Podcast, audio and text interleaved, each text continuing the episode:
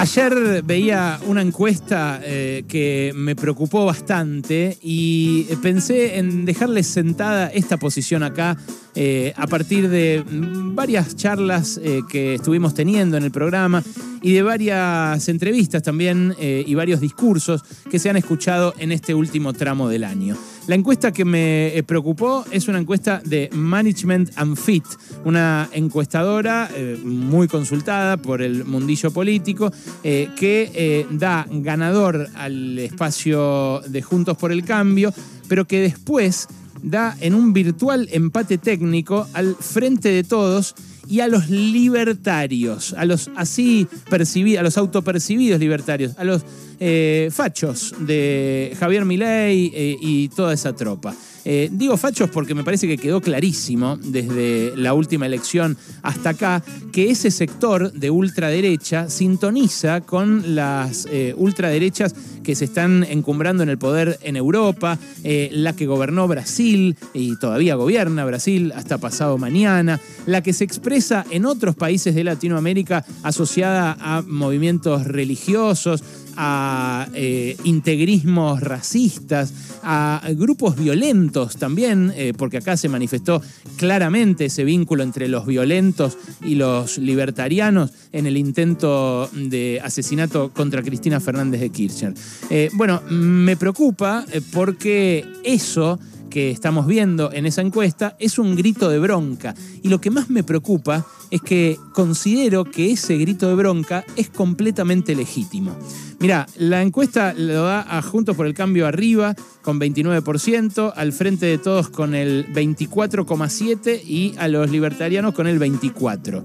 Eh, es cierto, no hay candidatos todavía que estén eh, ya eh, definidos como candidatura para las Es cierto, falta todavía un año para el cambio de gobierno, pero también es cierto que falta bastante menos para las PASO y bastante menos para que tengan que oficializar las candidaturas para las PASO. Eh, también hay encuestas que la han pifiado, eh, que la han pifiado fuerte, y esta consultora la ha pifiado fuerte eh, en varias ocasiones, pero también la ha pegado. Y también es cierto que coincide este diagnóstico que hace Management and Fit con lo que he podido recabar en distintas fuerzas políticas, en los distintos campamentos, respecto de cuál va a ser la dinámica del año que viene. Una dinámica de descontento, de insatisfacción y de fragmentación parecida a la de 2003. ¿Te acordás que en 2003 eh, Néstor Kirchner eh, salió eh, segundo? Detrás de un Carlos Menem que después renunció a la segunda vuelta, pero todos sacaban poquitos votos, todos sacaban 25%, 22%, 20% y así. Bueno, en ese escenario de fragmentación, me quedé pensando en cuatro personas que escuché en estos días.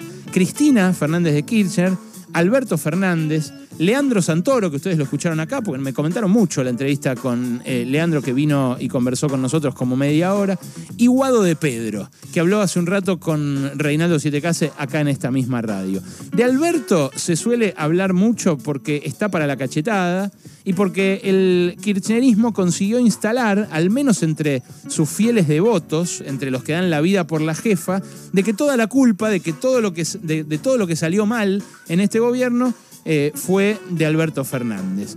Eh, y es cierto que eh, uno lo escuchaba anoche justificar su marcha atrás con la Corte Suprema por, por la coparticipación eh, y francamente, eh, bueno, lo, veía de vuelta hacer la misma mueca, hacer el mismo ademán que eh, en todas las películas de marcha atrás que ya le vimos a Alberto Fernández a lo largo de su gobierno desde 2019. es la misma película con la coparticipación que la que vimos con Vicentín, hasta aburrirnos, la que vimos con el Fondo Monetario, la que vimos con los acreedores privados, la que vimos con la reforma tributaria progresiva que prometió en la campaña, con con la segunda edición del impuesto a las grandes fortunas, que nunca se animó a empujar, eh, con el salario universal, del que en su momento se habló y que fue archivado, vaya a saber en qué cajón, con el cuarto IFE, que nunca pagó este gobierno, a pesar de que el crecimiento después de la pandemia se lo quedaron cuatro vivos, eh, como había dicho antes Cristina.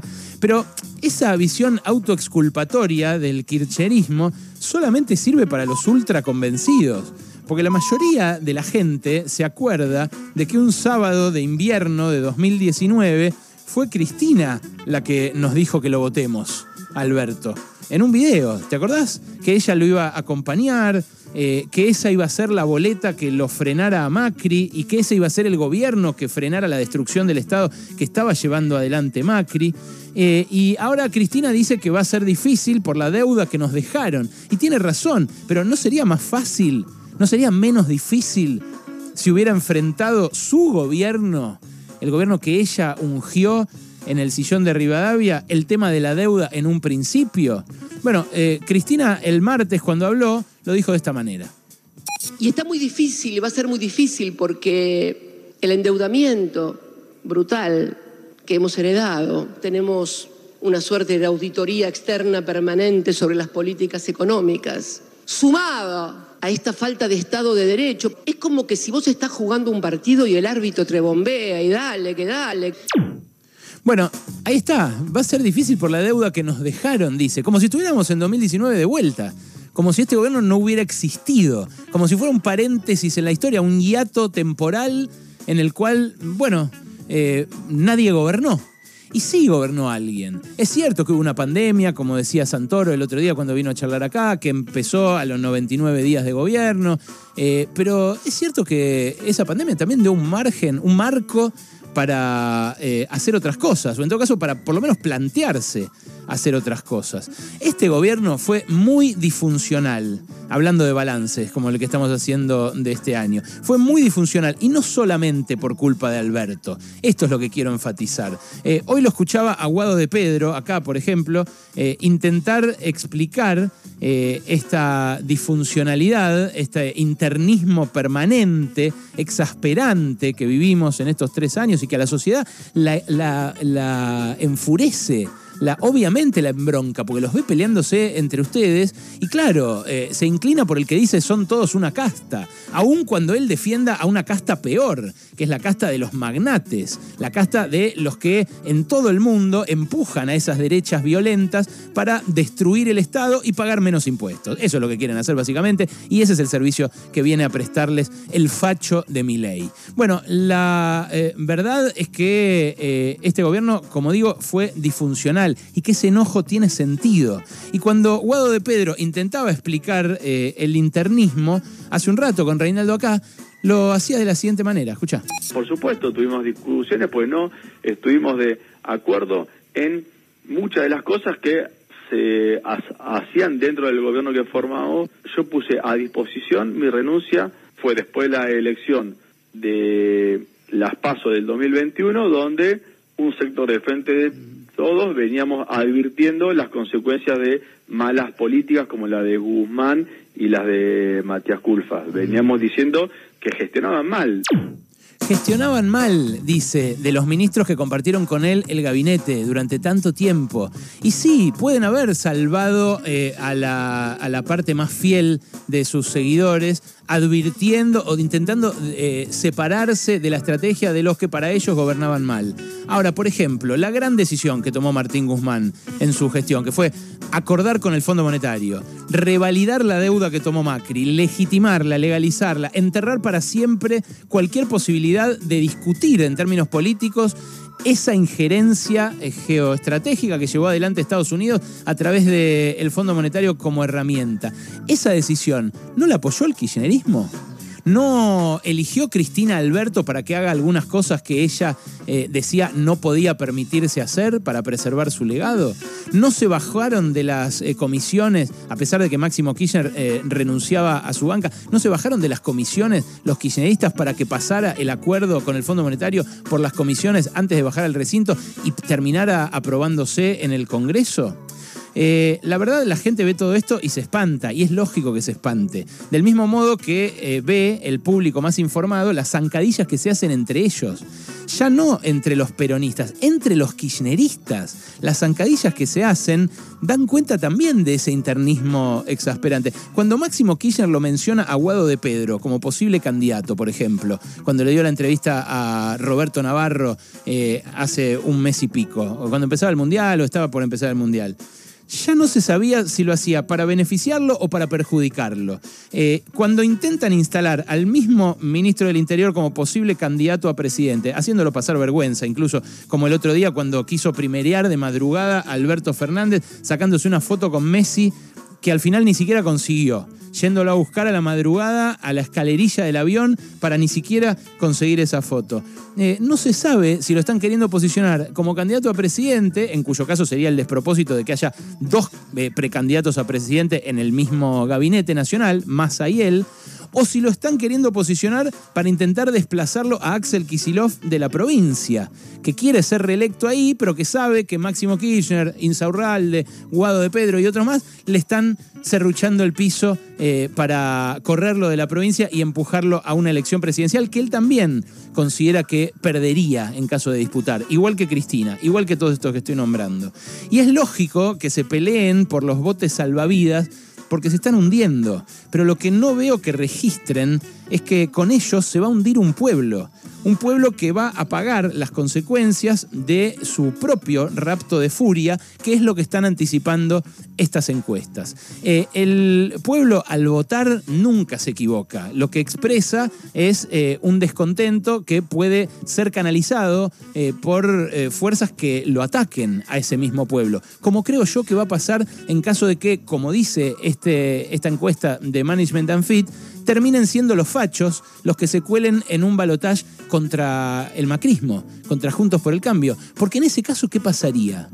Obviamente, eh, toda la gente democrática eh, se inclinaría a votar en contra del abismo institucional que representaría tener de presidente a un tipo que dice que hay que quemar el Banco Central, o que está bien eh, comprar y vender niños, o comprar y vender órganos, porque ese es el mercado y porque no hay que interponerse en sus leyes. Ahora, el que va a sufrir la destrucción del Estado que se va a imponer en caso de que el consenso se corra tanto a la derecha es el pueblo. La misma gente que usa los hospitales, que usa las escuelas, que usa el, el los, eh, los trasplantes gratuitos que hoy se hacen eh, en la Argentina, eh, y que va a dejar de tener todo eso en caso de que o ganen los fachos o impongan su agenda en un eventual gobierno de la, digamos, derecha moderada.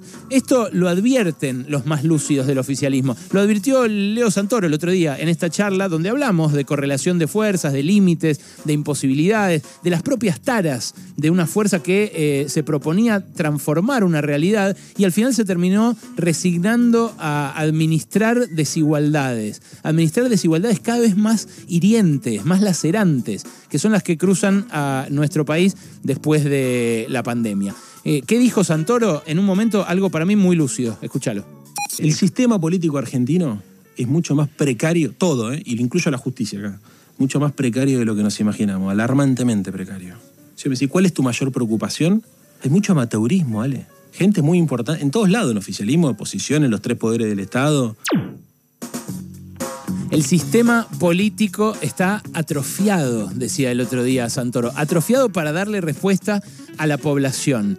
Y es lógico que en ese contexto la población con sus necesidades quiera eh, lanzar un grito, un grito desesperado.